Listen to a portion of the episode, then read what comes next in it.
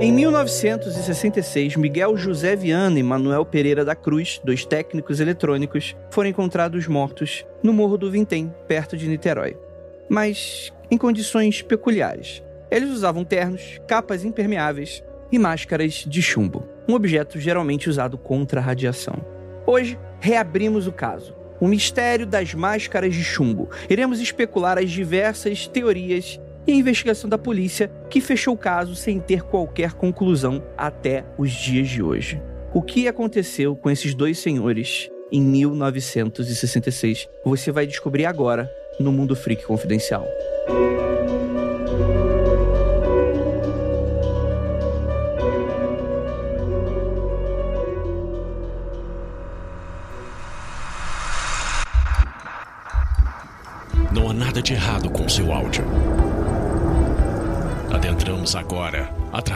Seus sentidos. Estamos preparando você para o que vai acontecer nos próximos minutos. Além do que conhece por tempo e espaço, o contato com algo além. Não conte para ninguém e nunca olhe para trás, pois este é Mundo Freak Confidencial.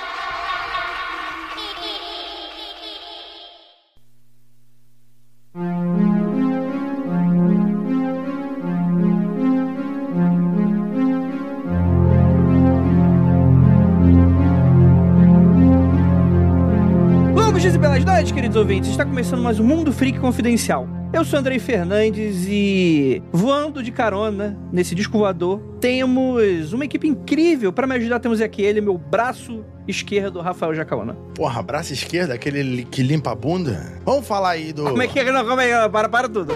Pera, Você... quem limpa a bunda com o braço esquerdo? Calma aí. Bom, é com a mão, né? Você tem um braço pra limpar a bunda, é isso? Mas não, mas você é canhoto? Então, tem uma lenda histórica dos costumes que você aperta a mão com a mão direita porque a esquerda era usada pra limpar a bunda e fazer pegar coisas sujas, entendeu? Por isso que você usa a mão direita pra cumprimentar as pessoas. Então é sobre isso. Mas você especificamente é canhoto ou destro? Eu sou eu não, eu não entendo as palavras direito, não. Você Ó. escreve com a mão direita ou Destra, esquerda? dire- direito é o, é o relógio. direita. Então não tem como você limpar com a mão esquerda. Mas eu limpo com a mão esquerda. Como assim não tem? Como assim não tem? Ah, então eu sou. É a sua mão dominante. Então eu sou ambidestro. Não, você é... Ouvinte, Gente, você já sabe que a mão esquerda do Rafael é pra ser evitada na hora do cumprimento. Porra, mas eu nunca. Nunca toquem a mão esquerda do Rafael, pelo amor de Deus. Mas quem aperta a mão dos outros com a mão esquerda? Ué, Que é só quem não tem o braço direito, né? vamos. Isso vai ficando pior a cada momento que ele abre a boca. Essa história fica pior. Isso, isso, isso há 400 episódios, Gabi. É isso aí. Você- é, vai chegar uma hora que você não liga mais. Você só dá corda.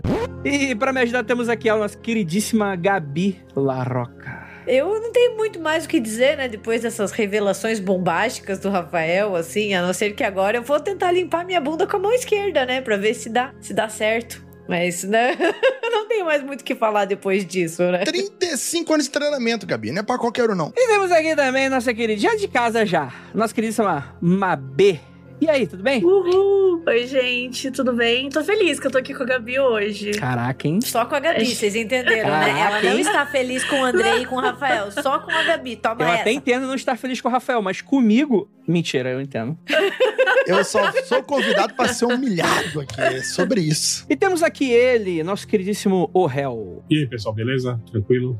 É isso. Olha aí, ó. Cara de poucas palavras. Cara que tem segredos escondidos no bolso, que a gente vai debater aqui hoje. E, gente, hoje a gente vai falar sobre o fenômeno. Não é o evento, fenômeno não, quer dizer, talvez tenha um fenômeno, né? O evento do mistério dos máscaras de chumbo, né? Afinal de contas, o que que aconteceu com essa galera? Estamos reabrindo esse caso porque temos informações novas? Não, é porque eu fiquei com vontade de requentar esse caso. Eu acho que vai ter. Eu tô com outra cabeça agora, depois de 10 anos de podcast. Acho que é interessante a gente rediscutir alguns casos, e esse é um deles, porque é um caso bastante icônico que é crime ou é ufologia? Ou será que é, é crime ufológico no caso os aliens cometeram um crime? Também é uma coisa. Ou é sobrenatural? Também pode? Pô, pô, mas aí é muita sacanagem também, né? Imagina. Ou não é nada disso também, né? Andrei, segundo um palestrante Segundo Hum. o palestrante, aliens são sempre bondosos, nunca cometem crimes. O máximo, eles erram e aí ele não consegue consertar depois, entendeu? Entendi, entendi. É. É o famoso erra tentando acertar. Quem partilha dessa opinião aí de que Alien não comete crime é o Zack Snyder, né? Ele falou que o Superman, quando matou o Zod, não cometeu crime porque o Superman não é humano. Olha, é, tá vendo? Então a lei não se aplica a ele. Não Tá é vendo? um homicídio, é um aliencídio, tá vendo? Antes da gente ir pro tema, rapidamente, lembrá-los que siga a gente nas nossas redes sociais, arroba Mundo Freak no Twitter e arroba Mundo Freak em todos os cantos dessa internet de meu Deus. E também, caso vocês curtam podcasts independentes, o Mundo Freak Confidencial é exclusivo do Spotify, mas temos outros podcasts aí que podem ser não, não adquiridos, né? Porque estão aí de graça, né? Mas se você quiser dar uma ajuda, um mínimo de 5 reais, você já ajuda a gente pra caramba. E é interessante falar também que não precisa ser 5 reais, tá, gente? É caso, tipo assim, pô, você consegue, beleza. Se você consegue 100, aí vai ser maneiro também, saca? Se você consegue mil, vai ser melhor ainda, tá? Mas eu não fico julgando entre ouvintes. Tipo, talvez tenha um grupo pros de mil, mas eu não posso falar nada. É uma, eu chamo de Majestic 12, que tem ninguém ainda. Mas a gente pode criar esse grupo, né? Nem o Andrei tá no grupo. Eu, pois é, porque eu, eu, eu não pago mil reais. Mentira, eu pago o valor do meu trabalho. Gente, vamos falar então desse evento misterioso.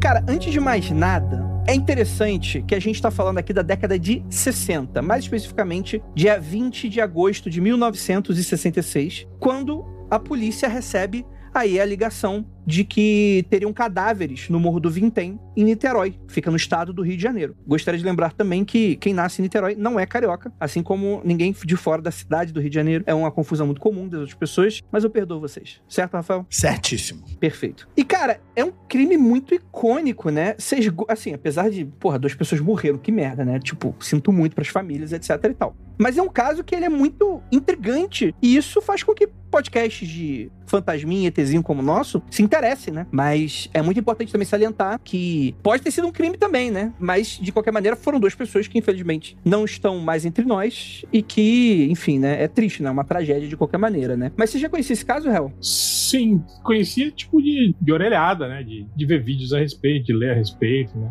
De ver naquelas revistas noventistas de mistérios sem solução e por aí vai, que a gente consumia no auge da nossa adolescência. Vocês, né, na adolescência. Eu, anos 90, já era velho. Eu não era nem nascida, porque eu só nasci nos anos 2000, então. Ah, tá, tá bom. Tá, claro, óbvio. Eu não acredito que você colocou uma pessoa que nasceu nos anos 2000 nessa, nessa gravação. Tá vendo? Tá vendo? Ó, em minha defesa, eu fui no cinema esse dia assistir um filme de horror e a moça do cinema não queria me deixar entrar porque ela achou que eu era menor de idade, tá? Ah, meu Deus. Ah, não, ah, não. Tudo tem limite nessa vida. Calma aí, porra. Calma aí. E eu ganhei o dia. Então agora eu só tenho 15 anos, entendeu? Aí você assumiu essa identidade de idade aí, né? Tipo. Exatamente. Cara, eu concordo com o réu. Eu acho que também muita gente conhece esse caso por causa do Linha Direta Mistério, né? Sim! Que marcou uma geração. Sim, eu assisti por causa do Linha Direta. E eu me cagava de medo do Linha Direta, mas eu ainda assistia, mesmo meus pais não deixando. Mas eu conheci o caso pelo Linha Direta, assim. E foi uma coisa muito marcante, né? Dá pra assistir o episódio ainda, né? Dá, mas eu dá. acho que ele ainda, se já era um caso popular, com o Linha Direta meio que explodiu ainda mais, né? Essa, essa aura de mistério que aconteceu. Um adendo sobre o Linha Direta Mistério, não só sobre o Linha Direta Mistério, né, mas sobre todo o programa, é que a Globo, na época, fazia um trabalho de reconstituição cinematográfica de extrema qualidade, contratando os melhores atores, assim, de, das novelas, para fazer todo, todo um, teatro mesmo, sabe? Então era muito legal, era muito bem feito, muito bem roteirizado, né? Cortado. É bem parecido com o que a própria Netflix faz hoje em dia. A Globo já fazia isso há 20 anos atrás, é bem maneiro. Isso aí também era uma época que, tipo assim, que a Globo tinha meio que uma terceira divisão, né? Tipo assim, que tem o ator da novela, né? Aí ator que quando decai vai pra malhação, né? E aí tinha o ator que decaía mais, ele ia por linha direta, né, cara? Tipo, ali já Ah, era. Discordo, discordo. O próprio Linha Direta tem atores de primeira linha da Globo fazendo é, né, ali na, no trabalho. Ali era um, pa... um passo de ir pra Record ali. já. Não, calma aí. Eu, eu concordo e discordo dos dois, assim. Porque, na verdade, eu lembro que, às vezes, você tinha atores que eram muito bons de fato. Sim, apareciam. Mas não era o elenco todo, saca? Não era uma novela. Não, não, claro que não. Era o cara que tava de férias, aquele cara que tinha contrato na Globo, sabe? Mas tava fora da novela. E falou assim: porra, esse maluco aí tá recebendo nosso salário.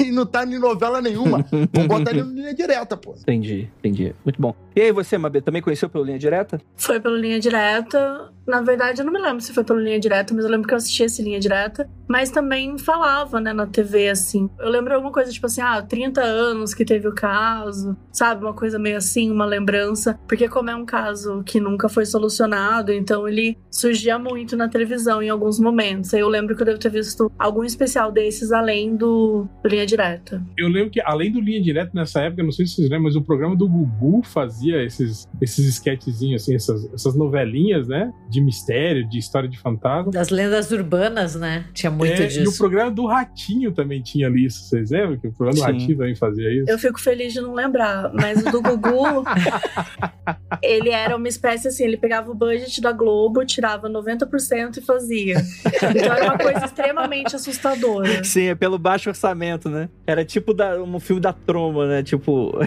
Não, e tipo assim, era, era no, no domingo à tarde, assim, né, cara? Era tipo ET de papelão, assim. Sim. Ah, gente. Nos anos 90 tinha banheiro do Gugu, entendeu? É, pois é. Existiam limites, assim, o que você passava. Não tinha. Você, você tava lá domingo à tarde e aí tava lá mostrando a história da loira do banheiro que assassinava pessoas, crianças na escola e não sei o quê. É, o Ratinho, né? Teve o ET de Varginha, né? Um monte de coisa nos 90. Hell, o Linha Direta, ele mostra as fotos do PC Farias morto. Sim, eu lembro. Anos 90, começo dos anos 2000, não, não existia limite. É isso aí. Com essa constatação, vamos continuar, porque a gente tá falando da década de 60.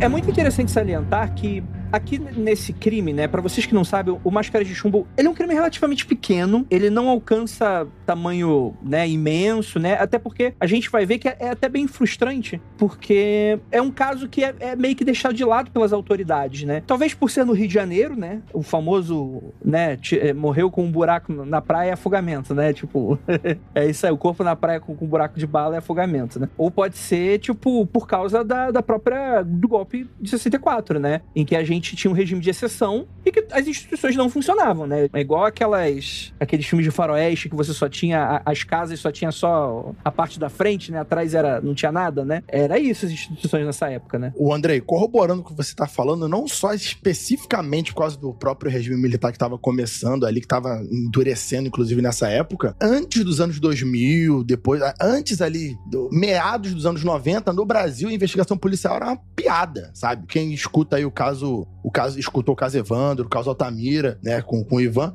vê que era tudo uma... Saiu da- dos centros urbanos, saiu se não fosse no, no pátio de uma. de na rua de uma cidade muito, muito, muito rica, uma parte da cidade muito rica, ele era tratado como um descaso absurdo. A polícia não registrava, registrava tudo errado. E o que é interessante, porque é, a gente tá falando do final da década de, de 90, então ainda tinha muito resquício da ditadura militar já no final, né? Então, por exemplo, é, até escutando um dos últimos episódios aqui do Altamira, né, que o Ivan fala de da diferença das operações, né? Que teve a operação principal da Polícia Federal na época, era da galera que veio da ditadura, que foi treinada, etc., que tinha todo o modus operandi da. Olha aí, propaganda aí pro podcast da Mabê. Trundate. É, é um modus operandi, né? Totalmente de ditadura militar, né? E mais pra frente vai assumir uma outra delegada, que é mais nova, que tem outro tipo de treinamento, que a investigação do caso vai ser completamente outra. Porque é uma. É péssimo, né? Porque são 10 anos depois que o crime tinha acontecido, né? E coisas desse sentido, mas mesmo assim conseguiu bem melhores informações do que o de antigamente, né? Então você vê que a gente vai ter um lapso de décadas aqui no Brasil e que, cara,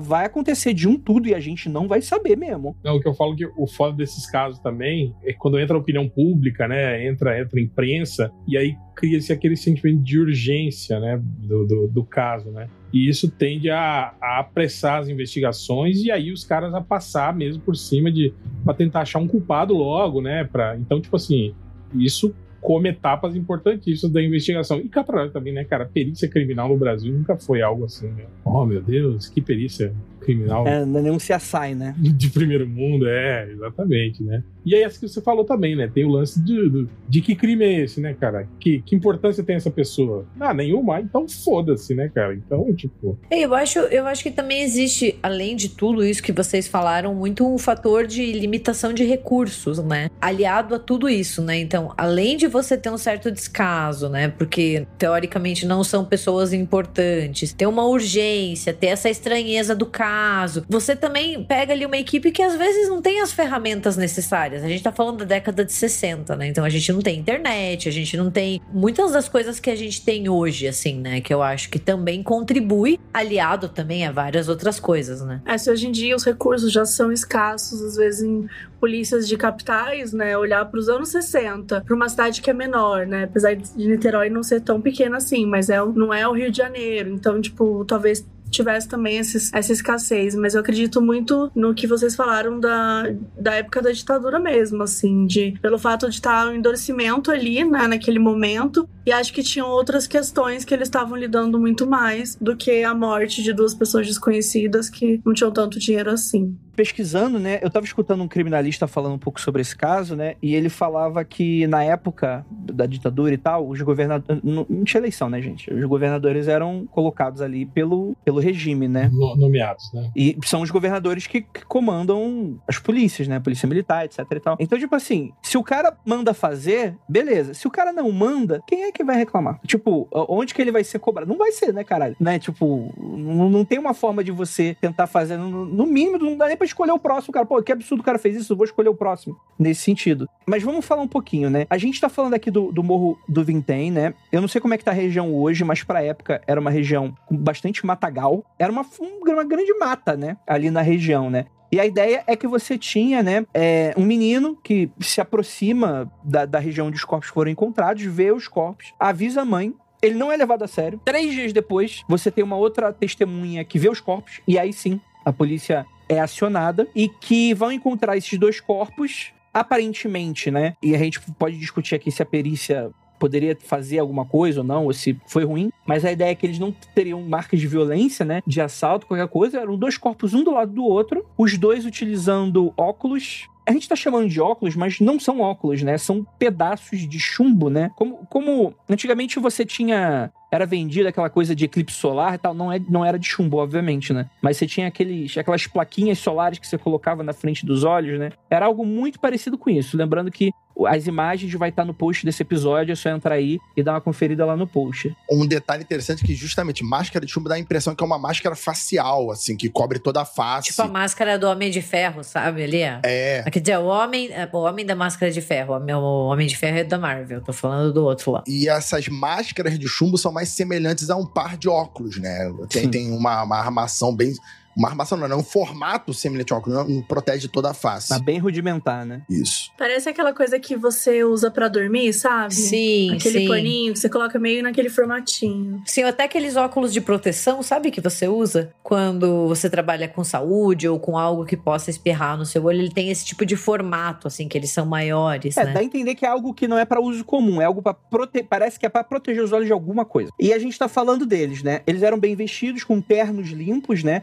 Capas de chuva, os corpos estavam em estado de já bem avançado de putrefação. Vamos lembrar que é Rio de Janeiro, né? Então imagina aquele calor infernal, né? Dia chove no meio do mato e tal, dias se passaram, né? Eles portavam os documentos, que facilitou bastante a identificação dos corpos, e se tratavam de Miguel José Viana, de 34 anos, e Manuel Pereira da Cruz, de 32, que eram técnicos eletrônicos moradores de Campos dos Goitacazes, por volta de 250 quilômetros de distância de Niterói. Então, o que, que essa galera tava fazendo aí, né? É, A primeira coisa que aconteceu é, a equipe de bombeiros chegou, percebeu uma situação bastante estranha, né? Não havia qualquer sinal, como eu falei, sinal de trauma, de violência, né? Nenhum tipo de confronto, nem neles e ao redor também não tinha, né? Um adicional sobre o local, o que o local é tipo uma hora e meia, duas horas de, das casas. É dentro do. É em cima do morro, dentro do mato, e tem que andar mais de uma hora numa trilha. Não é do lado de uma pista que eles foram encontrados. Eles foram encontrados dentro do matagal mesmo. Bastante tempo de caminhada. É, eles até relatam que a polícia não conseguiu chegar nos corpos no, no, no dia que foi avisado, né? Eles, eles só conseguiram chegar no dia seguinte. Então, imagino que devia ser um local que os corpos estavam de, de difícil acesso, assim, tipo, não era só você seguir uma trilha e chegou nos corpos. Não sei, talvez tivesse que descer ribanceira, alguma coisa assim, né? Então eles estavam num lugar de difícil acesso, né? Eles estavam como se estivessem meio que dormindo, né? Barriga para cima, né? Posição de repouso, né? Depois de mais de três dias em que ficaram expostos, né? Também, segundo a perícia bem parca da época, né? Bem. Até difícil a gente se a gente pode levar tanto a sério essas informações, mas vamos, vamos aqui fazer um, um, trabalho que, que a gente consiga fazer, né? Falavam que não havia nem sinais de urubus ou outros animais em volta dos corpos, né? Eles estariam com uma decomposição natural, né? Sem a presença de outros animais, né? Possivelmente, talvez, o que daria a entender, o que talvez poderia existir um elemento tóxico envolvido na situação que os animais conseguiriam pressentir, né, de alguma maneira, né? É algo que pode ser colocado, né? Os dois homens estavam em cima de folhas cortadas de pindoba, né, que é uma espécie de palmeiras, e por serem folhas bastante resistentes a cortes, né, eles procuravam por objetos cortantes em voltas, mas cara, eles não encontraram nada. O que conseguiram levantar de informações sobre os homens era que ambos eram casados e Miguel inclusive possuía um casal de filhos, né? Eles eram técnicos de eletrônica mas pelo que se indica, trabalhava consertando televisões e instalando transmissores e, e repetidores de sinal, né? Também de, de televisão, afinal de contas não existe Wi-Fi. Acredite se quiser, abre ouvinte. E aí você tem um mistério. Tá, o que que essa galera tava fazendo? Que espécie de, sei lá, dá a entender que pode ser alguma espécie de crime, né? Mas você não sabe da situação. Você tá olhando pra uma cena dessa, Mabe, o que que tu acha que aconteceu? Cara, eu acho que queria voltar, assim, alguns pontos que eu acho que são os muito curiosos da história. Primeiro é o lance da decomposição, não ter nenhum tipo de animal envolvido, tal. Também a forma como os corpos foram encontrados, dando a entender de que eles estavam, tipo, eles não foram do nada pegos de surpresa, né? Eles estavam ali aparentemente numa situação de paz, sei lá, deitados, dormindo, talvez dormindo de verdade, alguma coisa nesse sentido. Então acho que isso chama bastante atenção. Obviamente, as máscaras, né, que a gente chama aqui de chumbo, que, que acho que é uma coisa que chama muito atenção, porque não dá para entender o que que, por que que tava usando aquilo, de que forma, o que que ia usar, mas eu acho que vale falar também do bilhete que foi encontrado, né? Foi encontrado um bilhete e nesse bilhete tem alguns números, tem algumas informações que fala até sobre é como se fosse como se estivesse dando uma uma, instrução, uma espécie né? de uma instrução ali.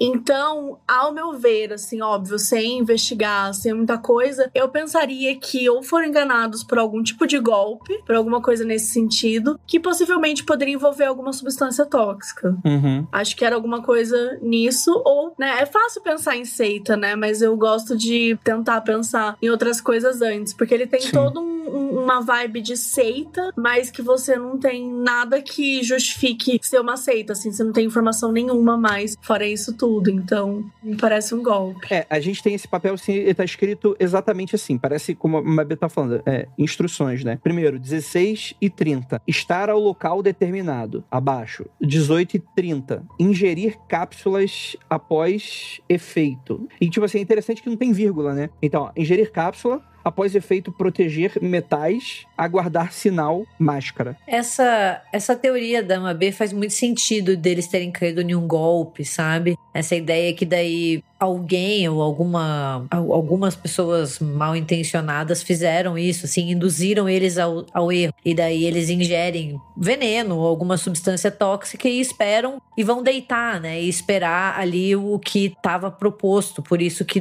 talvez não tivesse sinais de luta, né? Não, não tivesse aquele, aquela cena de crime que a gente imagina, né? Você pensa em um assassinato, você pensa que vai ter um corpo revirado, vai ter algum sinal de luta, né? E não tem. Então faz muito sentido eles terem acreditado realmente naquilo e terem morrido em paz, no sentido de que acharam que estava dando certo, sabe? E agora a pergunta é: pô, se eles foram envenenados, o ouvinte deve estar se perguntando: é só fazer o exame. Aí eu falo pra vocês, ouvintes, que os corpos foram recolhidos e Niterói não tinha como conservar os corpos, não tinha geladeira pros corpos, né? E aí tiraram os órgãos das pessoas, dos- das vítimas ali, dos mortos, e jogaram fora. Tipo, literalmente jogaram no lixo, né? Tipo, Literalmente jogaram no lixo. Então simplesmente não dá pra fazer o exame nos corpos pra saber se eles tinham ingerido o que eles tinham ingerido e muito menos se eles tinham ingerido veneno. O que seria o básico, né? Tipo, você você encontra um corpo sem sinal de luta, ali, deitado, parece estar tá dormindo. A primeira coisa é fazer um exame toxicológico para ver se tem alguma coisa ali que causou o óbito, né? É, além de ter um bilhete falando que eles ingeriram cápsulas, quer dizer, Exato. já tá mais ou menos subentendido ali que talvez tenha tido alguma ingestão de substância tóxica. Sim, sim. A ideia geral é que o serviço de autópsia teria sido bastante negligenciado, né? Como o médico legista do IML, que era o Astor Pereira de Mello, não tava, quem fez aquela mini perícia ali, que não fez porra nenhuma na verdade, foi assistente do cara, um cara chamado. O tipo assim, não, não tem nem o nome do cara. O nome do cara era, era ele tinha o apelido Maneco. Tipo, foi o Maneco que resolveu a história, saca? Eles, eles alegam também que, pelos corpos já estarem em estado de, de decomposição, os te... acredito, né? Não sei se os testes eram diferentes nos anos 60, eles falam que os, os testes toxicológicos que não puderam ser feitos porque os órgãos já estavam em decomposição adiantada, né? Pelo menos isso foi uma das, das versões, né? Pô, mas pelo menos as cápsulas, pra ver se eles de fato poderiam ter ingerido, né? É, dá pra olhar no estômago pra ver o que, que existia dentro do estômago deles. É, mas porque dependendo de que cápsula é, ela dissolve totalmente. Ela, tipo assim, ela hum. dissolveu totalmente dentro do seu estômago, né? Mas aí, Hel, você acha deveria ter feito o exame para saber se ela teria digerido totalmente. Não, eu sei, Jacono, mas a gente tá falando de 1966. É diferente a, o tipo de, de, Hoje pode ser muito fácil, entende? Esse tipo de, de teste, assim, né? Mas não sei se naquela época era algo tão, tão fácil. Não, Hel, não é bem um teste assim. Já viu o filme Tubarão? Quando você abre a barriga do tubarão e vê o que ele comeu, é exatamente isso que a polícia deveria ter feito. Mas é diferente, né, cara? Você digerir um braço de uma pessoa e uma pequena cápsula que é feita para dissolver no seu estômago, né, cara? É isso que eu tô falando. Mas então, Hel, quando a pessoa morre, e a pessoa vai para o necrotério, um dos exames, quando vai ter a perícia criminal, um deles é ver o que tem no estômago da pessoa. Não precisa fazer exame de sangue, não precisa fazer. É, é ver, abre o estômago e vê o que tem lá dentro. Não foi. Não, eu sei disso, mas isso provavelmente foi feito. E não encontraram nada, nada de. Não foi. É isso, que eu tô te... é isso que eu falei aqui, não foi. Ele, eles jogaram as vísceras, né, fora. Então, tipo, não foi feito isso apesar de ser básico, eles não, não fizeram. Provavelmente não tem nem relatório, né? O cara foi perguntado depois e falou: ah, o que fez? É tipo, ah, beleza, chegou uns corpos aqui, é isso aí. O que me choca é que, tipo assim, tá, o cara, o responsável tava fora e daí o maneco fez. Só que assim, aí, tipo, o cara não tá, o principal não tá lá, e aí o cara que vai atender ele não faz uma autópsia. É isso que acontece? Se o cara principal não tá, você não tem autópsia. Você vai cortar uma parte do corpo da pessoa e vai jogar no lixo. Tipo, que merda é essa, sabe? Acho que pra... isso é muito revoltante. Total, né? Pra família, né? É uma falta de respeito não só com o Miguel e com o Manuel, mas com a família também, né? Isso que, que o Andrei também puxou, porque, porra, você quer saber o que aconteceu? E geralmente a autópsia é o lugar para dizer isso. E daí você percebe que nenhuma autópsia foi feita, né? Tipo, foi um descaso total a ponto de, de nem se dar o trabalho, sabe? De fazer isso, assim. É, é muito foda.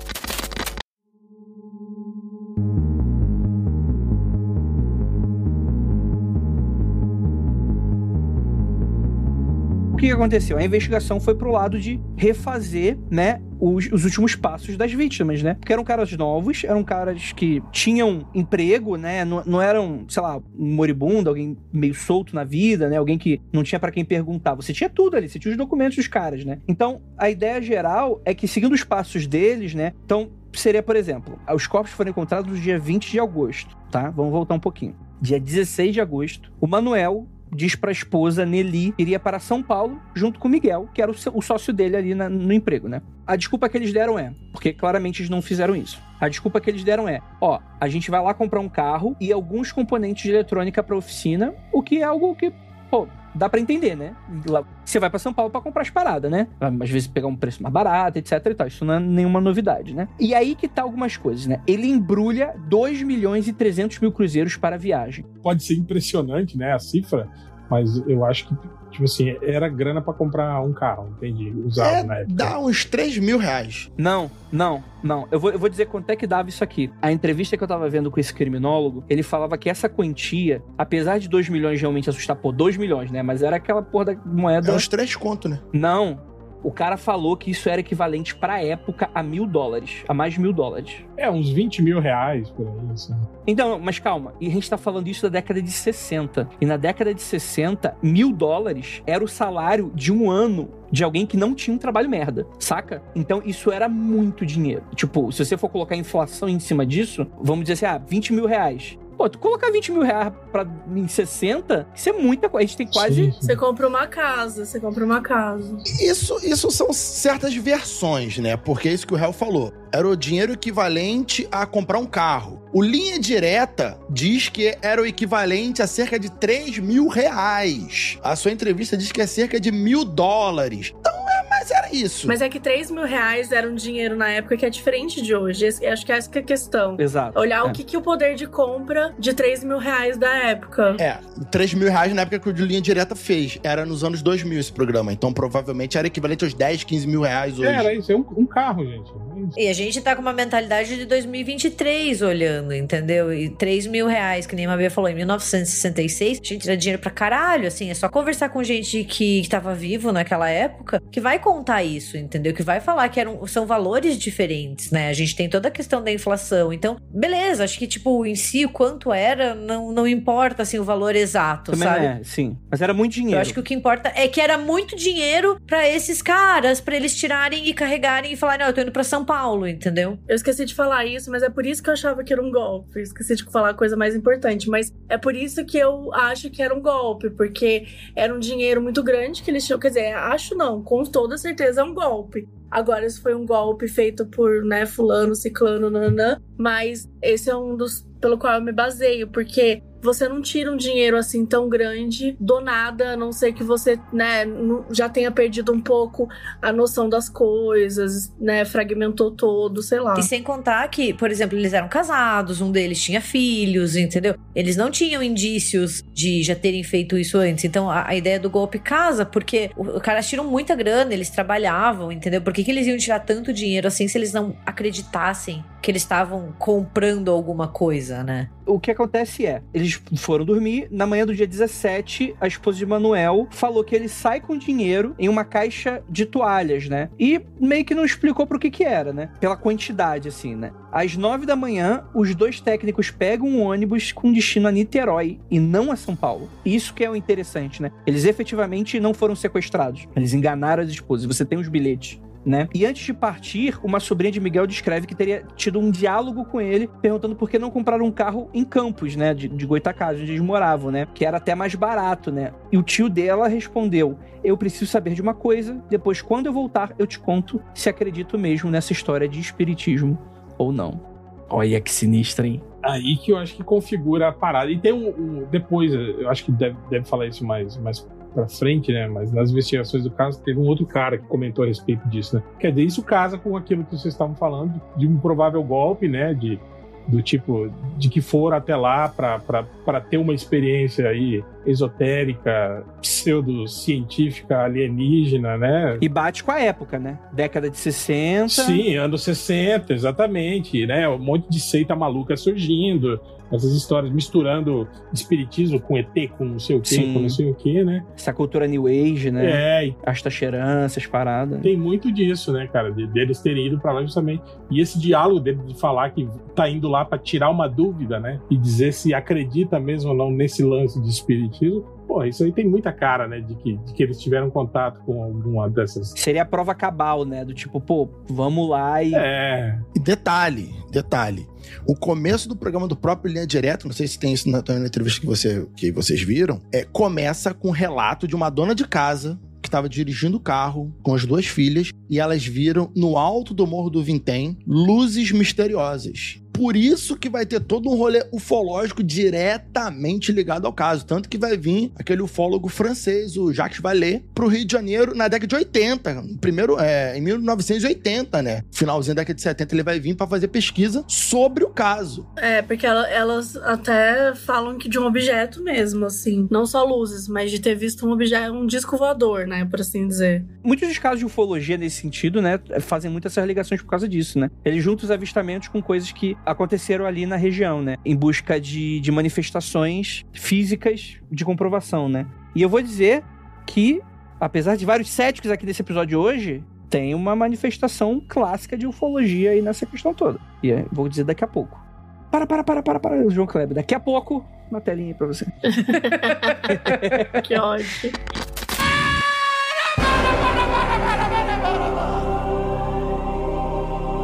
Meu Deus do céu.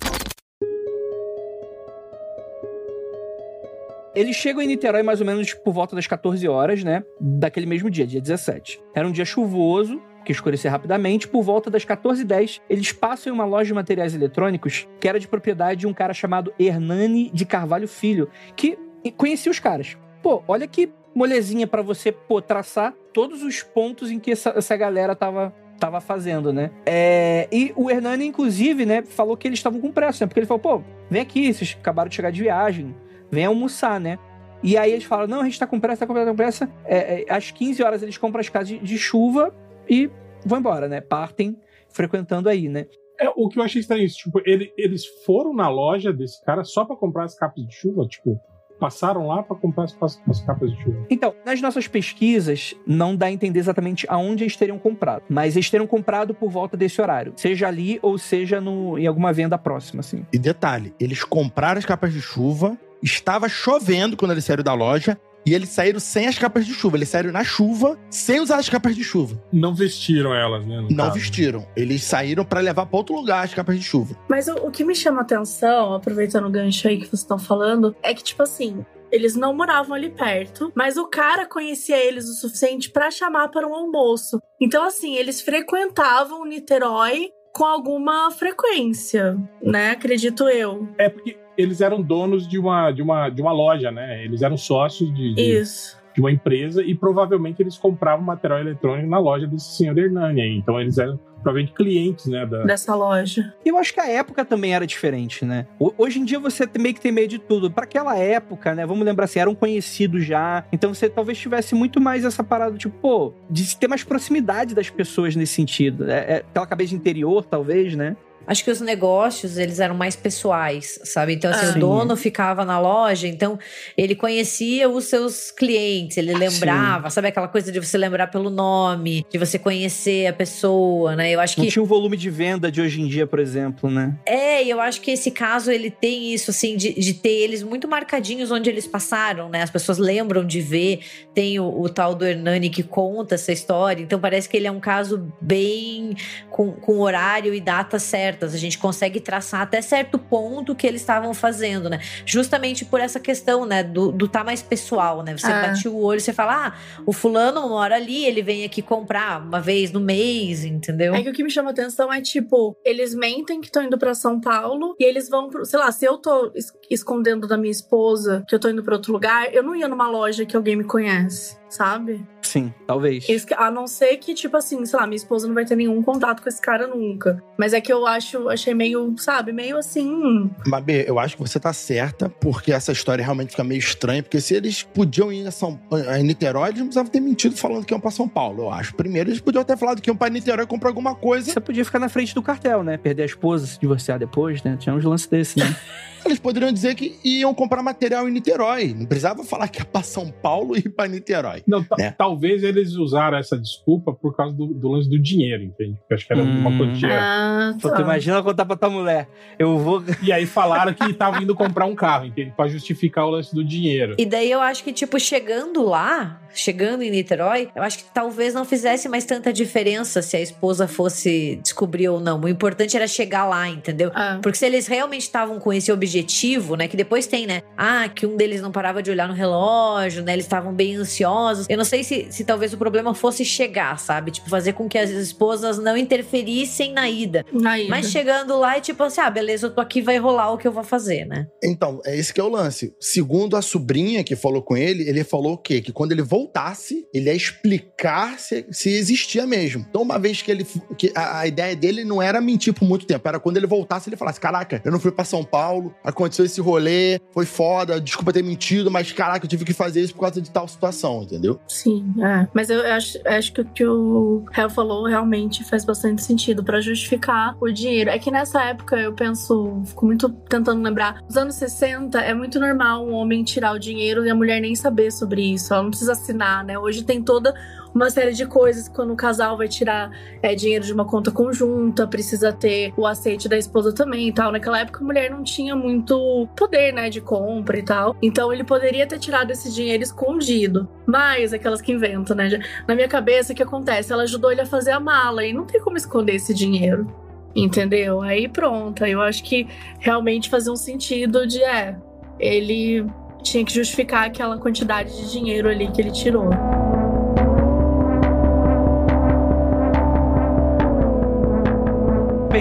Bar na rua Marquês do Paraná, bem próximo ali do Morro do Vintém, né? Por volta mais ou menos das 16 horas do dia 17, né? Eles teriam comprado uma água mineral, recebendo inclusive um vale de retorno para a água, né? Que, que eles se mantiveram com eles até o final, né? A garçonete que atendeu disse que o Miguel parecia nervoso e consultava o relógio a todo momento. Dá a entender que eles estavam esperando alguém, né? É, algo nesse. Ou, ou pelo menos que. Beleza, eles tinham as instruções, né? Vocês estavam às 16 horas lá, né? O papel falava de 16 e 30, né? Então eles de fato estavam bem no laço ali. Tinham que correr. Pra fazer alguma. pra pegar ali o descoador, né? Pô, mas, mas, mas esse que é o ponto também.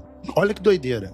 Se a polícia demora mais de uma hora para chegar no ponto onde eles foram encontrados, como eles estavam meia hora antes do local encontrado na cidade? Eles, eles subiram o morro correndo, né? Eu acho que eles não chegaram, né? A gente não sabe se foi exatamente Se o local era o mesmo. às 16h30 que aconteceu, né? A parada. Uhum. Né? Tipo, provavelmente 16h30 era a hora que eles iam encontrar a pessoa, que é o que, que explica logo a seguir, né? Pode ser. E a ideia geral é que interessante que uma das fontes que eu pesquisei tá diferente aqui um pouco da pauta, que falavam que eles compraram uma água magnetizada. Eu fui pesquisar no, no Google, isso é aquela doideira, sei lá, às vezes algum né, nutricionista de água aí vai falar que tem alguma função real no corpo, né? Nutricionista de água. Sommelier de água. Mas que seria uma água que teria ficado exposto a forte magnetismo próximo, né? Que deve ser muito próximo daquela crença de, de passe magnético, né? Ho- Hoje o pessoal fala mais passe, né? Mas essa coisa de você, você acreditava nas energias que o corpo produzia, né? Uma coisa meio reikiana, né? Algo nesse sentido, né? Eu, eu posso estar falando bobagem, tá, ouvinte? Mas faria todo sentido com as crenças de alguém que frequenta, né? O que, sei lá, pra época, né? Hoje em dia fica meio bizarro mesmo, né? Eu, eu particularmente nunca vi algo assim vender no dia a dia, tipo, numa vendinha, né? Mas Isso também mostra outra coisa, que onde eles compraram a água não era um, um local qualquer, porque tu chegar em qualquer local aqui, tu não vai ter uma água magnetizada. Não, calma aí. Mas às vezes era algo comum pra época, não é comum pra hoje. Hoje, qualquer farmácia você encontra água Tônica. tônica, sei lá. É, mas, tipo assim, o lance de- dele ter recebido um vale pro retorno da garrafa, né? Que era comum na época, tipo, quando você não tinha o vasilhame, que era garrafa de, de vidro, né, gente? Sim, tá o numa casco. época dos anos Uhum. 60, não existia garrafa descartável ainda. Então, por exemplo, quando você ia num bar e aí você não trouxe o, o- o seu vasilhame, que na época você tinha que levar uma garrafa vazia para levar uma cheia, né? Então a garçonete deu para ele um, um- um- um vale pro retorno da garrafa. Provavelmente ele levou a garrafa e ficou de, de, de, de- de devolver a garrafa depois e pegar o dinheiro de volta. Entende? Tipo, ele pagou para levar não só o líquido, mas o, o valor da garrafa também. E aí ele ganhou um vale para quando ele voltasse com a garrafa vazia, ele entregava a garrafa com o vale e ela devolvia o dinheiro referente à garrafa de vidro. O que também acho que é importante trazer isso é que talvez isso fosse um sinal de que eles pretendiam voltar. Porque tem uma das teorias de que eles foram lá pra tirar a própria vida, pra participar de algum ritual sabendo que eles morreriam e tal. Mas assim, se eu vou tirar a né, minha vida, assim, é, é meio difícil você pensar que você guardaria um recibo de algo que você vai ter que entregar pra pessoa depois. Então acho que tem um. dá um, um pouco. Até o lance que a gente fala, ele falou pra sobrinha que quando ele voltasse, ele ia explicar. Então, assim, aparentemente. Ele tinha intenção de voltar, né? Eles tinham intenção de voltar. E a ideia é que o vigia, o Raulino de Matos, morador do bairro de Santa Rosa, afirmou ver os dois chegando ao pé do Morro do Vintém por volta das 16h30. 16h30.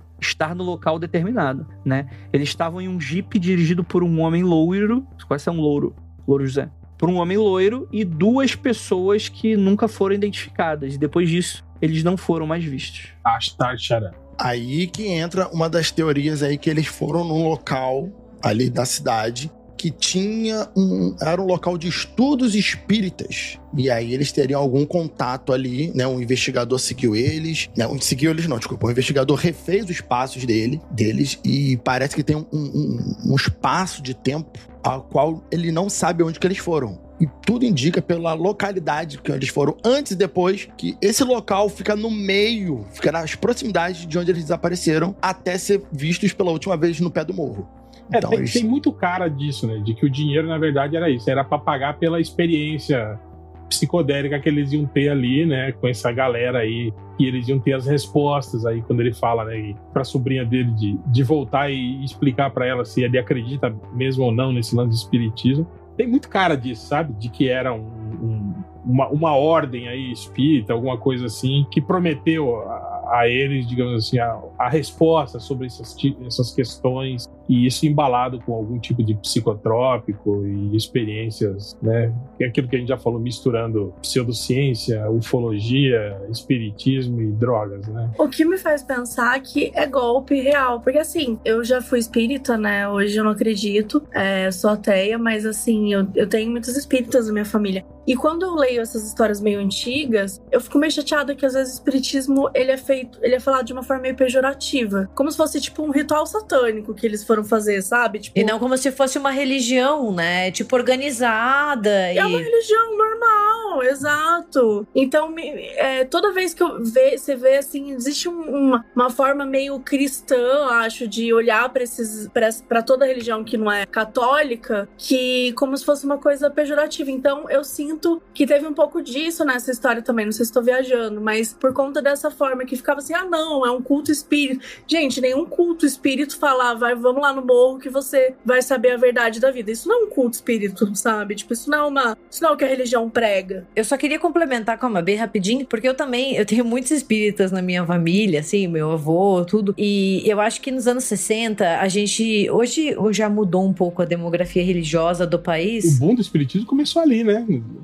An- anos 60, início dos anos 70, né? No Brasil. É, mas a gente tem uma predominância da igreja católica que cria essa ideia do espiritismo como um inimigo a ser combatido, entendeu? E como que você combate esse inimigo? Ah, dizendo que é coisa do capeta, dizendo que, ah, você vai ficar invocando coisas ruins. E daí você, a mídia também ajuda, né, a potencializar essa ideia, daí de que eles foram pra uma seita espírita, né? E na verdade o que eles devem ter se deparado é só com golpista, que não tem nenhuma relação com a religião, né, espírita, mas só gente sacana. Isso, não, é, não, do caso, Gabi, que eu tava eu não, tô, não tava nem me referindo exatamente ao espiritismo como instituição religiosa, eu tô falando mais sobre esses cultos que, que eram muito próprios dessa época, que misturavam esse tipo de, de coisa toda Isso, eu acho que tem uma tem essa confusão, né, entre o que é o espiritismo, que tava em profusão. entre o que é o espiritismo enquanto uma religião organizada e o que é tipo daí já uma questão mais de espiritualidade ou até mesmo assim Sim, sim. uma questão voltada a New Age, né, a, conhecer novas fronteiras, essas coisas. É meio como hoje a gente tem com, com os evangélicos e os neopentecostais, né? essa, essa coisa toda que surge aí e entra tudo no, no- no mesmo bojo da- da- do evangélico, né? E que na verdade não é, é uma mistura de várias coisas, né? Então eu acho que os anos 60 tinha muito disso. Quem acompanha a discografia do, do Raul Seixas, acho que as músicas dele falam muito sobre isso, né? Tipo, de- Não, de- pega o, pega o Tim Maia, por exemplo, também, né? também, né? de- espiritualista, tipo, isso era essas pequenas seitas espiritualistas, né? Que pegavam uma coisa. Porque, gente, eu vou, vou contar uma parada que eu sempre falo por aqui, mas às vezes a pessoa fica puto comigo. Gente, o espiritismo, ele não é uma religião original. Pelo contrário, ele é um suco, uma salada de diversas crenças espiritualistas que se juntaram, aí meteram o catolicismo ali no meio e, e se misturaram e ficou um fenômeno muito brasileiro. Que, é o, o kardecismo aqui só existe no Brasil. É, lá fora é outra. O espiritualismo, quando tu vai ver, o que é popular são outras paradas, sacou? E hoje já tá bem melhor formatado, porque se passou vários anos, né? Você tem a Federação Espírita, né? Que vai, vai meio, que, meio que organizando mais a galera e tal. Como o Real tava falando, década de 60 era uma salada. Você tinha coisa de Blavatsky, você tinha coisa de desses cultos New Age americano, você tinha coisa do próprio kardecismo, Crowley, de. você tinha religião- religiões afro, né? Hoje é um banda, tipo, um banda sagrada, tipo, uma parada super organizada, super, né? Tipo, pô, antigamente tinha, tinha, tinha gente incorporada aí indo cantar em programa de auditório, saca? Tipo, pai não sei das quantas, o cara tava incorporado no- no- na TV, saca? O importante, tipo o que o Raul falou, né? Assim como existem um milhão de congregações evangélicas, algumas mais segmentadas, outras menos, mas qualquer garagem tem uma. Quando fala de espiritismo, pode estar falando. Qualquer coisa. Não tá falando de todos eles, é qualquer coisa. Tem uns mais organizados, tem outros menos, e por aí vai, né? Não, Sim. não se ofendam. Eu- não, eu acho que nesse caso o que a gente tem é muito um discurso midiático sobre o que é o espiritismo na época, entendeu? Que daí faz com que se crie essa ideia meio uni- unitária. Nenhuma religião é assim, né? E assim como a gente tem as pessoas que realmente acreditam, a gente também tem as pessoas que usam. Né, do que as pessoas, do que as outras pessoas acreditam pra aplicar golpes, pra sacanear, né? Então eu acho que também tem muito isso, tem um certo preconceito da época, né, que faz com que daí se vinculem notícias de que eles, sei lá, foram pra uma seita espírita e coisas assim, sabe?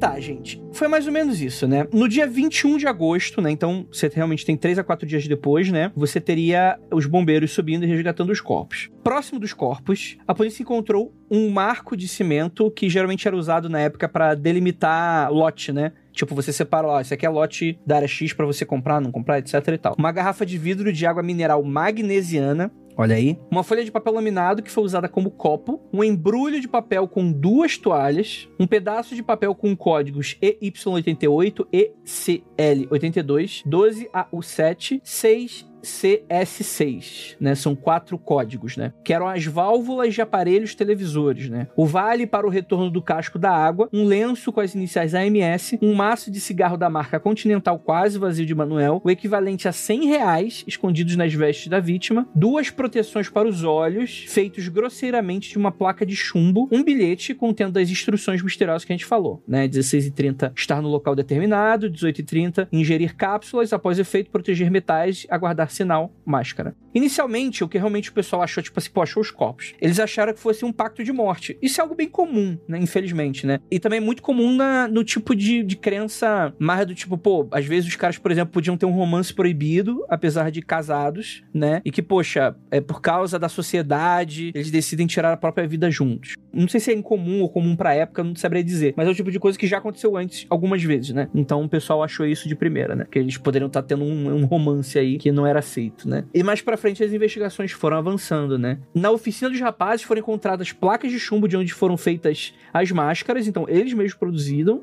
Né? Erval Viana, o irmão do Miguel, encontrou também na oficina um talonário de solicitação de serviço para um rasgo que se assemelhava ao papel de bilhete feito por Miguel e também afirmou que o vocabulário não era normalmente utilizado pelo seu irmão, indicado que deveria ter sido ditado por outra pessoa. Porque, por exemplo, quando você fala ingerir cápsula, isso é principalmente para época, é dito que era algo mais como se fosse um médico falando. Tipo, se fosse a pessoa escrevendo de próprio punho com a própria cabeça, né? Será algo tipo assim, ah, engolir cápsula. Tipo, engolir remédio, né? Engolir coisinha, né? Sei lá. Aí tá lá, após efeito, né? Também. Você não fala isso dessa maneira, geralmente, né? Como isso bem protocolar, né? O interessante é o proteger metais, né? O que, que eles esperavam que pudesse acontecer, né? Isso é é interessante, né? Tem uma coisa que mexe muito comigo é a água magnesiana. Tipo, eu lembro que quando eu fiquei sabendo dessa história, né, eu ficava pesquisando, tipo, pra tentar entender o que que era uma água magnesiana nos anos 60. Tipo, era frequente, era fácil de achar, era usado por alguma coisa, tinha algum benefício. Eu nunca consegui encontrar nada em relação a isso. Vocês já ouviram falar alguma coisa pra essa época? Cara, eu tô jogando aqui no Google com esse termo, água magnesiana. Anos 60.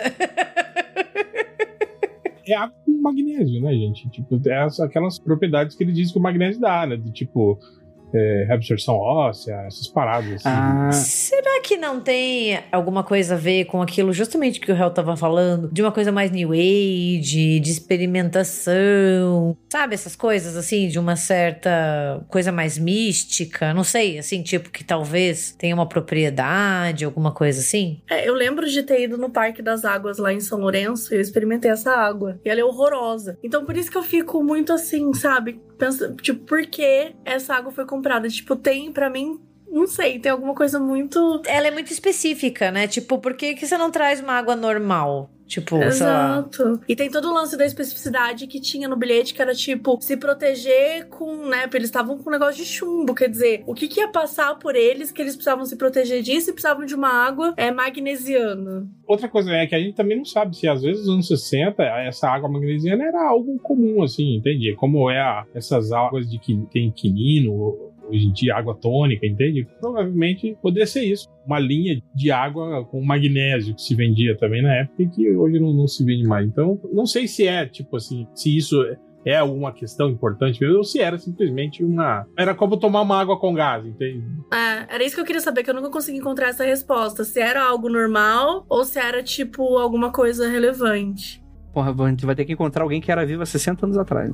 Não, mas eu sei que todas as matérias nunca falam sobre isso. Só falam que era estranho, ou às vezes citam, mas nunca falam, tipo, nessa época era estranho. Porque geralmente essas informações têm, né? A gente vai ter que ligar pros velhos da família, gente, perguntar assim: Ô, você era vivo lá nos anos 60? Conta pra nós.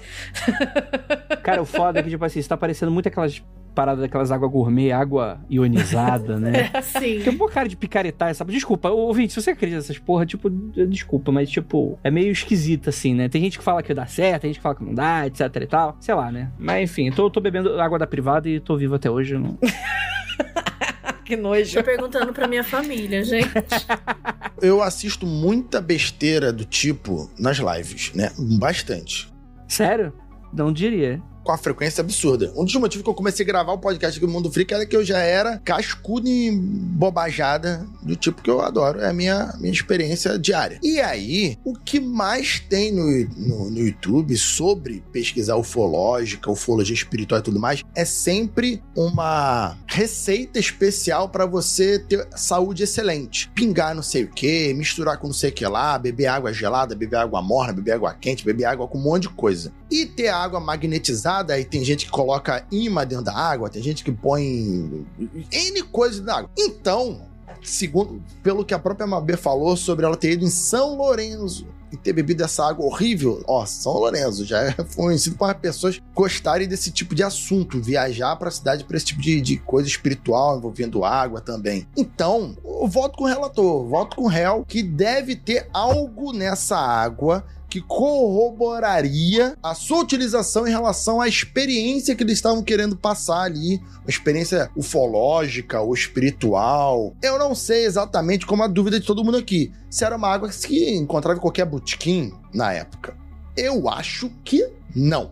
Eu acho que a gente aqui no Mundo Freak, a gente tem uma habilidosa técnica de ficar 10 minutos discutindo uma bobagem que às vezes era uma parada que nem era, saca? Tipo, não, era uma água normal mesmo. Tipo assim, o cara só precisava de água pra engolir o comprimido, entende? Era isso. E era a água que tinha, entendeu? Tipo, era a única água que tinha. Ele falou: ah, não, manda essa daí mesmo, tá tudo bem.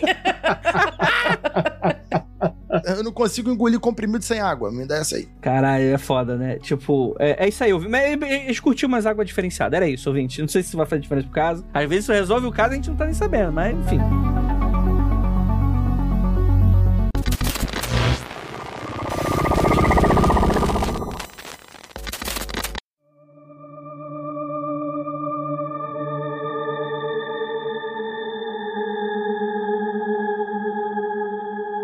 Cara, mas agora que acontecem as paradas mais bizarras do caso. Eu particularmente acho. Que aí a gente vai pra investigação mais minuciosa. O delegado que tava cuidando do caso, ele já ficou puto por causa dessa porra. Os, os corpos foram levados no mesmo dia pro necrotério e eles ficaram três dias lá parados. Rolou essa parada do cara ter jogado fora. Houve sim um relatório, eu tava vendo aqui, mas um relatório bem raso. Do tipo, o cara colocou como envenenamento, mas depois sendo investigado, assim, ele meio que colocou, ah, como tava escrito ingerir cápsula, meio que dava a entender que eles se envenenaram. Então o cara colocou isso. Ele efetivamente não investigou nada meio que no corpo pra, tipo, determinar determinar se de fato eles tinham sido envenenados ou não, né? Uma característica muito curiosa é que é o seguinte: a investigação nota que o corpo eles já estavam em processo de decomposição, como a gente falou no início do episódio, mas quando os corpos eles chegam no necrotério três dias depois, os corpos estão tá em outro nível de decomposição completamente diferente, dando a entender que talvez tirar os caras daquela região possa ter de alguma maneira acelerado muito o processo de decomposição, o que é uma loucura, já que em teoria se a gente está no, no mato, né, você tá mais exposto, né, às intempéries, a animais, a, a fungos, a bactérias, né, do que num necrotério, né, que também tem, mas em, em menor quantidade.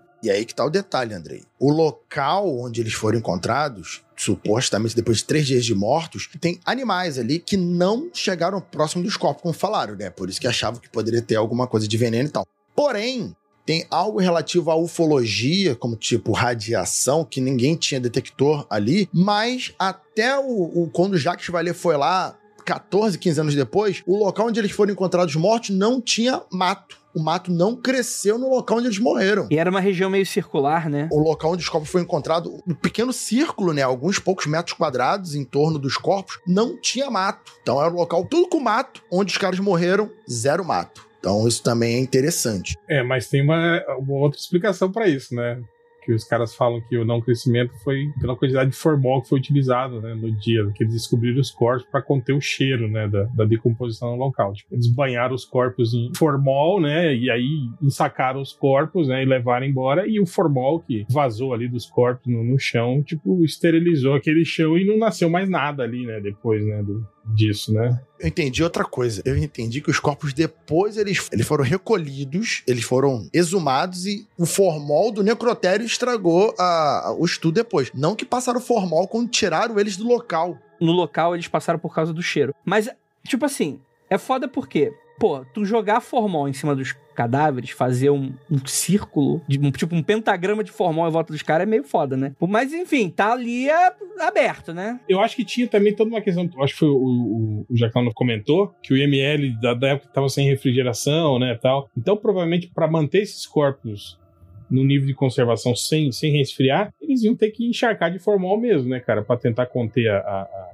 decomposição, né? O que poderia explicar isso também que você falou, de parecer que ele se decompôs rápido demais, entende? Principalmente por isso, cara, você tava numa cidade quente pra caramba, né? Removeu os corpos que estavam ao ar livre, levou para um, um, ambiente fechado que não tinha refrigeração, que não estava funcionando, que era um, o IML, ainda tem relatos de que estava sobrecarregado, né? O, o, local, né? De que tinha muita coisa, né? Acontecendo na época e que esses casos dos dois mortos foram vistos só como mais, ah, mais dois presuntos que chegou aí, né? E coloca lá no fundo que depois a gente vê, né? Então, tipo assim, o descaso, né? E isso também, né, cara, das condições do local, né? Provavelmente isso fez com que os corpos ah, continuassem simplesmente apodrecendo lá, né? Antes que eles pudessem avaliar melhor, né? Estudar melhor o negócio, né?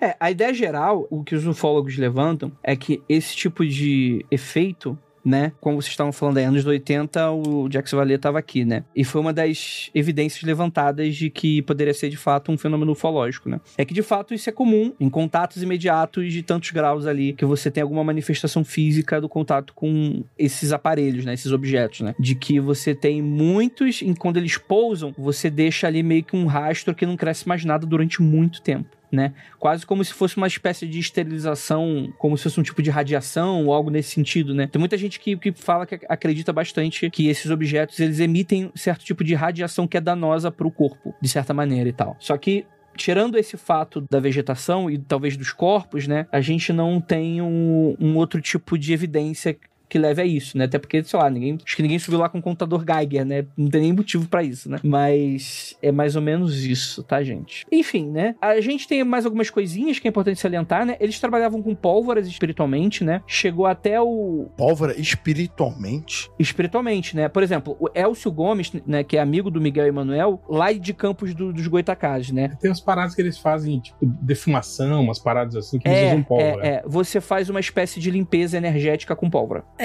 mas aqui tá escrito trabalhos espirituais com explosivos. e eu não entendo. Gente, desculpa, é, não entra na minha cabeça muito isso, assim. É porque eu fico imaginando a galera detonando uns TNT, assim, sabe? Acme, né?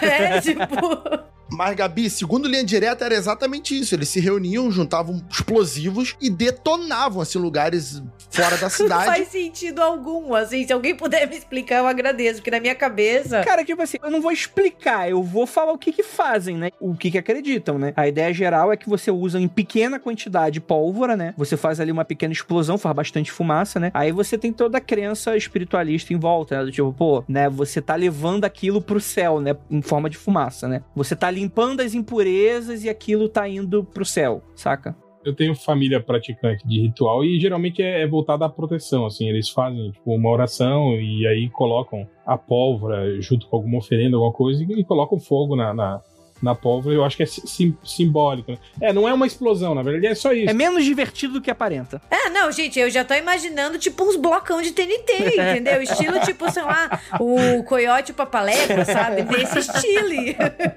Ah, eu queria explodir as coisas. Originalmente, a ideia dos fogos fazerem barulho é pra espantar os espíritos. Fica aí a dica. Pra gente finalizar aqui o caso, né, em 2004, pra realizar o, o episódio do Linha Direta, né, eles decidiram pedir a abertura do caso, né, mas eles descobriram que não existe mais nenhum documento. Segundo o Maurício Menezes, assessor de comunicação do Tribunal de Justiça do RJ, esse era apenas mais um caso policial como qualquer outro, que quando prescreveu a ação é normal que os documentos fossem destruídos. Então a gente não tem muita coisa envolvendo isso, né? Então, tipo assim, várias entrevistas com envolvidas primárias do caso revelam diversas informações novas, como exemplo, a informação que as vísceras haviam sido jogadas fora, confessada pelo delegado responsável da ocasião, né? Então, assim, é... não houve uma investigação. O fato é esse. Foda-se. Você morreu no Brasil, foda-se você. Você é isso aí. Vai pra luz, porque você não vai ter nada de, de, de chance de, de recuperação, não. Até aparecer o, o Ivan. Hein, André, em 66 eu acho que a polícia estava muito mais ocupada em, em explicar sumiços de outras pessoas, assim, sabe? Do que, do que corpos que foram encontrados ali, sabe? Eles estavam muito mais preocupados em criar provas que justificassem o desaparecimento de outras, outro tipo de pessoas, sabe? Em 65. Com toda certeza, com toda certeza.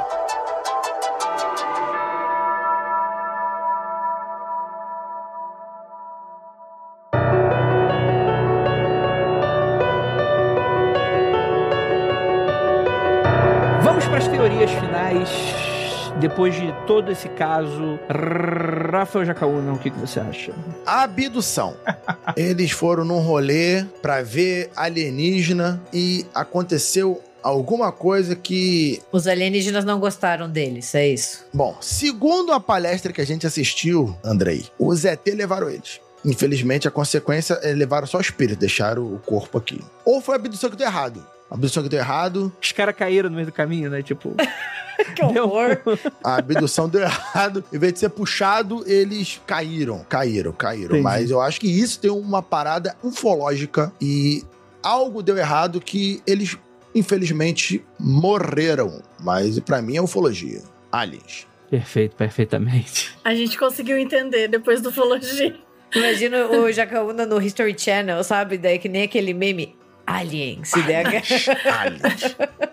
E aí, queridíssima Gabi, que, que você acha? Olha, eu tenho que concordar com a Mabê, com aquilo que ela falou, assim. Eu vou muito pro lado de que eles caíram num golpe. Pra mim, assim, faz mais sentido. Mas eu acho que é um caso que, putz, a gente nunca vai saber e tem tanto mistério que você tem várias explicações, né? Mas pra mim, assim, faz mais sentido o, o caminho do golpe, né? Essa coisa do dinheiro, as instruções, né? Eles estarem ali sem sinal de luta, né? Pra mim, casa muito isso, assim, de que eles queriam uma experiência, seja ufológica, mais espiritual, e acabaram caindo na lábia de, de gente desonesta. Boa. E aí, Mabê? É isso, eu acho que foi o combo. Geralmente, quando acontece uma coisa muito misteriosa, muito estranha, mas o fato de ter acontecido numa época que você não tinha um grande recursos pra poder investigar, né? Acho que acaba dando mais pano pra manga. Eles tinham uma quantidade muito grande de dinheiro, eles mentiram pras esposas. Vou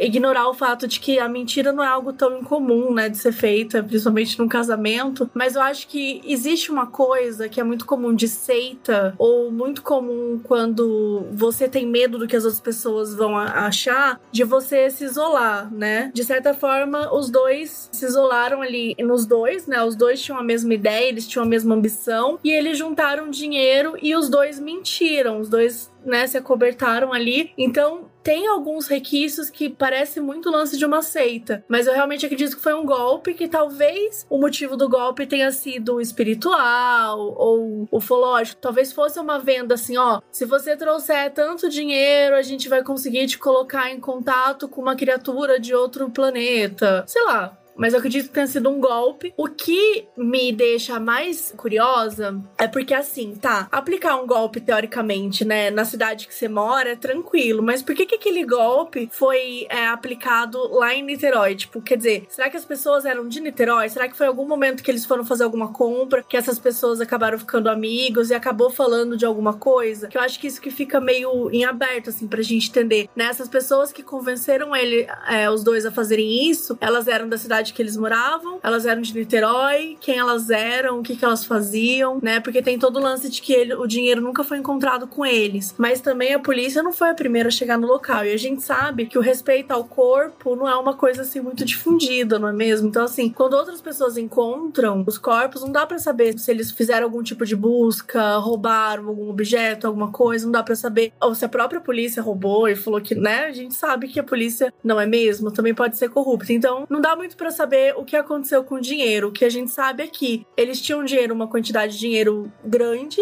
e esse dinheiro não foi encontrado com eles. Então, assim, aparentemente, eles pagaram por aquilo, Uhum. por aquele serviço, por aquela experiência, ou o dinheiro sumiu aí no meio desse processo. Esse golpe que a Maria falou aí, de você pagar pra encontrar criaturas transcendentais de outro mundo, é aplicado até hoje aí, né, cara? Alguns lugares aí, né?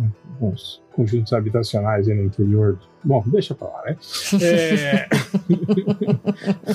sobre a questão do dinheiro, eu dei uma pesquisada sobre isso. Os corpos, na realidade, eles foram avistados duas vezes antes da polícia ter ido pra lá. Primeiro, por uma, uma, uma criança que caçava passarinhos no lugar. Ela avisou as pessoas, mas, tipo assim, fizeram um pouco caso, tipo, ah, pô, né? Esse moleque aí tá viajando. E depois um outro jovem, né? Adolescente de 18 anos, em 1966, 18 anos ainda era adolescente, que estava soltando pipa no local, avisou um policial que morava no morro que ele tinha visto dois corpos, né, no morro, né? E aí dizem, rumores dizem que esse policial foi até o local e teria revistado os corpos e ficado com o dinheiro que o dinheiro estava nos corpos. Mas isso não é comprovado até hoje, né? E aí que esse policial não deu continuidade, tipo, só foi lá, embolsou a grana e deu vazar. E aí depois, no dia seguinte, só que aí a polícia realmente foi acionada por conta dos corpos lá. Mas, tipo assim, foi isso, os corpos ficaram pelo menos quatro dias jogados lá, né? Isso quer dizer que foram avistados, né? Pelo menos quatro dias que aqueles corpos estavam lá, né? Não sabe se quanto tempo antes disso eles teriam morrido, mas provavelmente morreram no, no mesmo dia lá, provavelmente no dia que eles tomaram a droguinha lá, né? E, e deitaram lá para esperar a Tacharan levar eles. Até por estar em estado avançado de decomposição, provavelmente era entre 24 e 48 horas. A explicação sobre a exumação posterior do corpo e o corpo não estarem tão deteriorados quanto deveriam foi dada justamente depois que o cara falou que uh, realmente a- a- as geladeiras do ML não estavam funcionando e os corpos foram injetados com formol para ficarem conservados e isso provavelmente retardou depois, né?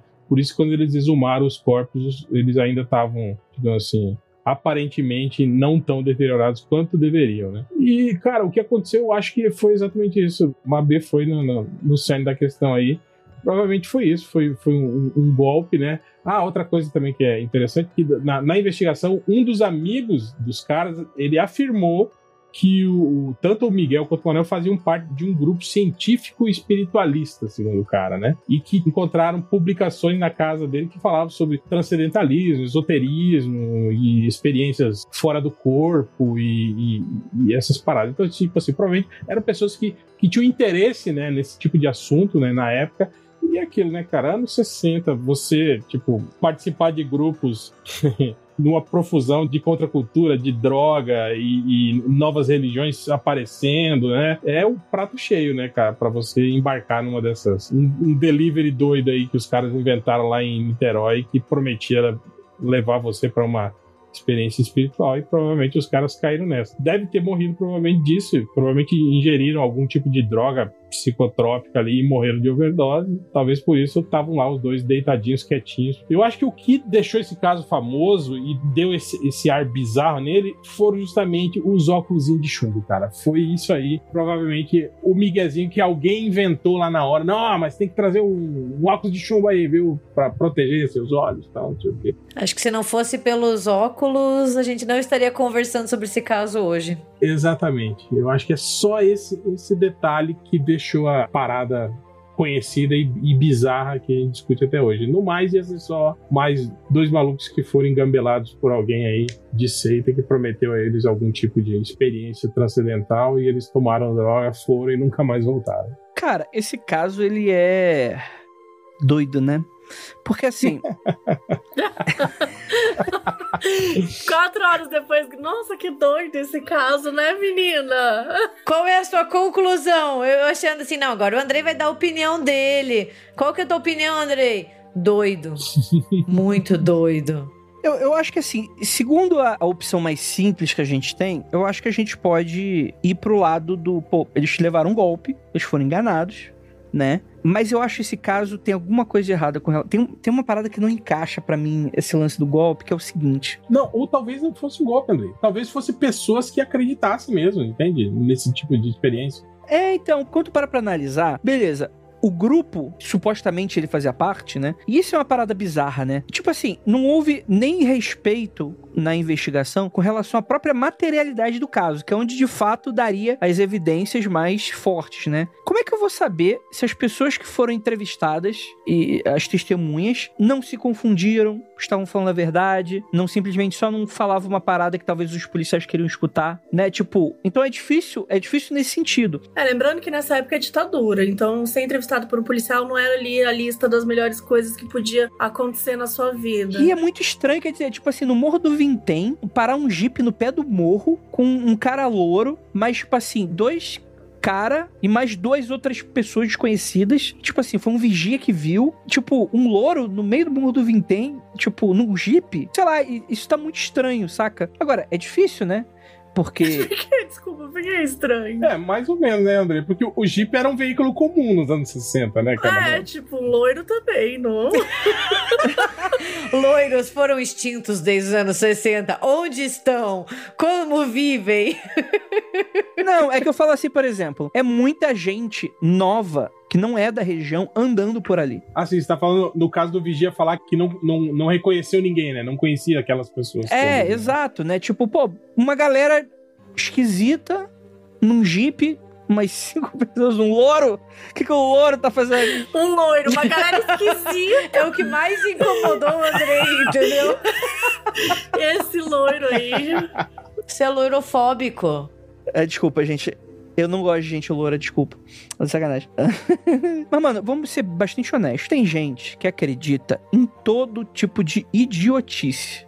Óbvio. Tem gente aí fazendo live do Pix de ato golpista, né? E não é, não tem idade, não tem esse lance de idade, de ser, tem ensino superior ou não. Isso não interessa. Mas essa historiazinha que os malucos me pega essa quantidade de dinheiro para ter uma experienciazinha transcendental em outro estado é algo muito esquisito. Andrei, você nunca viu nenhuma seita na vida, né? Não, pelo amor de Deus. Tem documentários inteiros de Netflix sobre isso. Literalmente, Andrei. qualquer seita acontece uma coisa que você fala assim: não, isso não é possível. Isso não é possível. E 66, Andrei, isso era praticamente o, o objetivo de vida de qualquer pessoa. Isso era quinta-feira do Raul Seixas, cara. Andrei, tem uns grupos religiosos que eu não vou citar aqui para evitar processo, né? Que tem até ator de Hollywood famoso que faz missões impossíveis, cara. então. Não, o próprio Raul Seixas procurava muito isso, né? Ele fez pacto com o diabo, ele fez. Cara, eu amo Raul Seixas, assim. Eu acho que a história dele precisava ser muito mais trabalhada e falada por aí. Ele buscava isso também. Eu acho que faz parte do que o Hell falou muitas vezes, assim. Era uma vibe da época, sabe? Tipo, cara, a gente precisa. Que eu acho que talvez daqui a um tempo seja de novo. Porque a gente passou por tanta merda que, assim, cara, talvez desopilar, sair um pouco do meu corpo, seja um pouco melhor com o que tá acontecendo agora, assim. Eu acho que era muito essa, essa sede, sabe, da juventude. O contato com outra coisa, né? Além desse plano, assim. Descobrir que não, você, você foi. Olha que legal, Andrei, você foi escolhido. Olha que legal que eu encontrei para você. Você foi escolhido. Eu podia pegar qualquer pessoa, mas não, tô pegando você para você ir comigo ali para eu te mostrar o alienígena. Olha como você é especial, Andrei, e é só você tá? Por apenas 12 parcelas de 99 reais, você pode ir comigo ali e conhecer uma coisa assim que você nunca teria conhecido. Mabê, ficou muito famoso recente agora, né? Alguns meses atrás, pulsar, pulsar, pulsar, pulsar, pulsar. Agora, por pequenas parcelas, 12 mil reais em 12 vezes, você pode curar o seu espírito com mantras para fazer o cálculo, o recálculo e o download de DNA. Tem até podcast a respeito. Gente, eu tava querendo ser believer, mas aí tá foda. Tá, tá muita. Até o Rafael já é. Não, você não entendeu. Eu estou sendo believer. Eu tô te dizendo que você disse que não acredita em pessoas que aceitariam isso. Eu tô te falando que tem. É isso que eu tô refutando. Acreditar que foi uma experiência alienígena, eu aceito você acreditar. Mas acreditar que as pessoas não poderiam cair nisso, eu não aceito, não.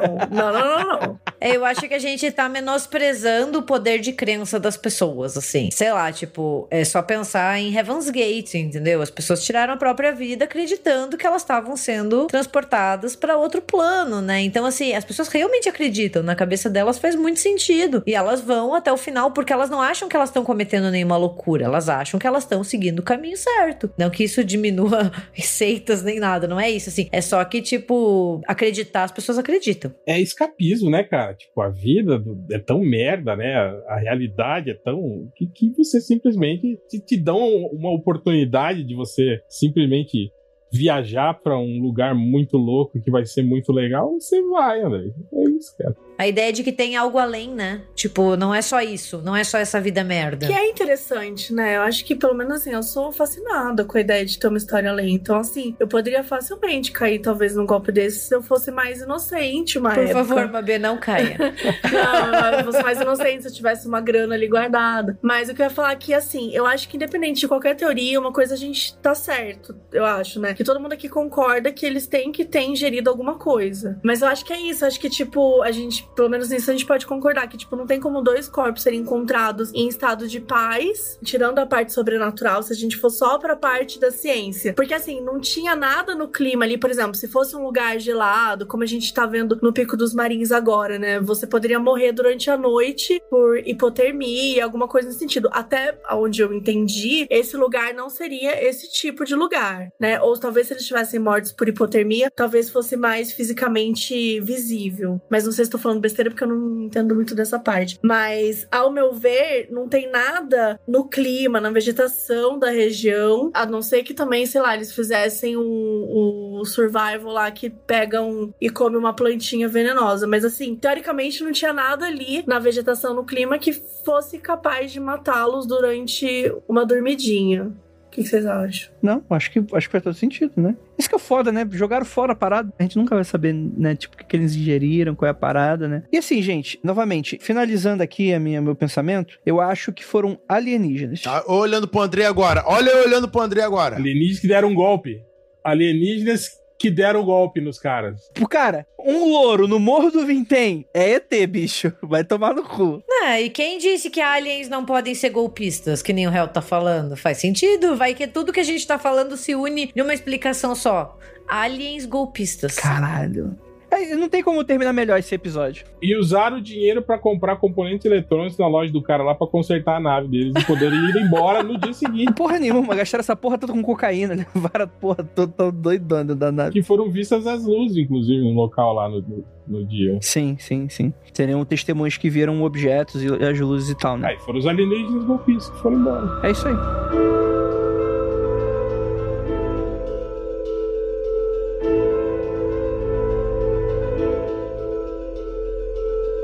Gente, muito obrigado por todos vocês que ficaram até aqui. Gostaria muito de agradecer a vocês, meus nobres queridos, que gravaram esse episódio maravilhoso. Infelizmente, não temos conclusão desse caso. Mas foi por pouco. Eu tentei, gente. Eu tentei, mas Os céticos foram muito duros aqui hoje. E gostaria de agradecer a presença deles. Mabê, deixa aí seu jabazinho. Eu tô lá no podcast Modus Operandi com a Carol Moreira, a gente fala sobre crimes reais. Também tem o podcast Caso Bizarro, onde eu falo de sobrenatural, mistério, esse, tipo esse caso de hoje, por exemplo. E alguns episódios eu chamo convidados para reagir aos casos bizarros enviados pelos ouvintes. Eu tô na internet no arroba Mabelbonafé e no Instagram é ma_b.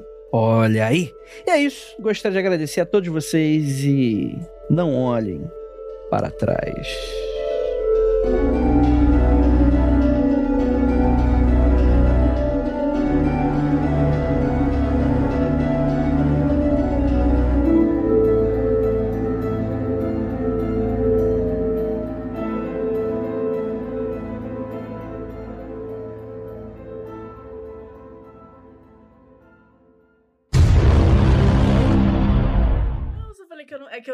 Entrei, nunca gravei com a Gabi outro podcast que não o meu nem o dela.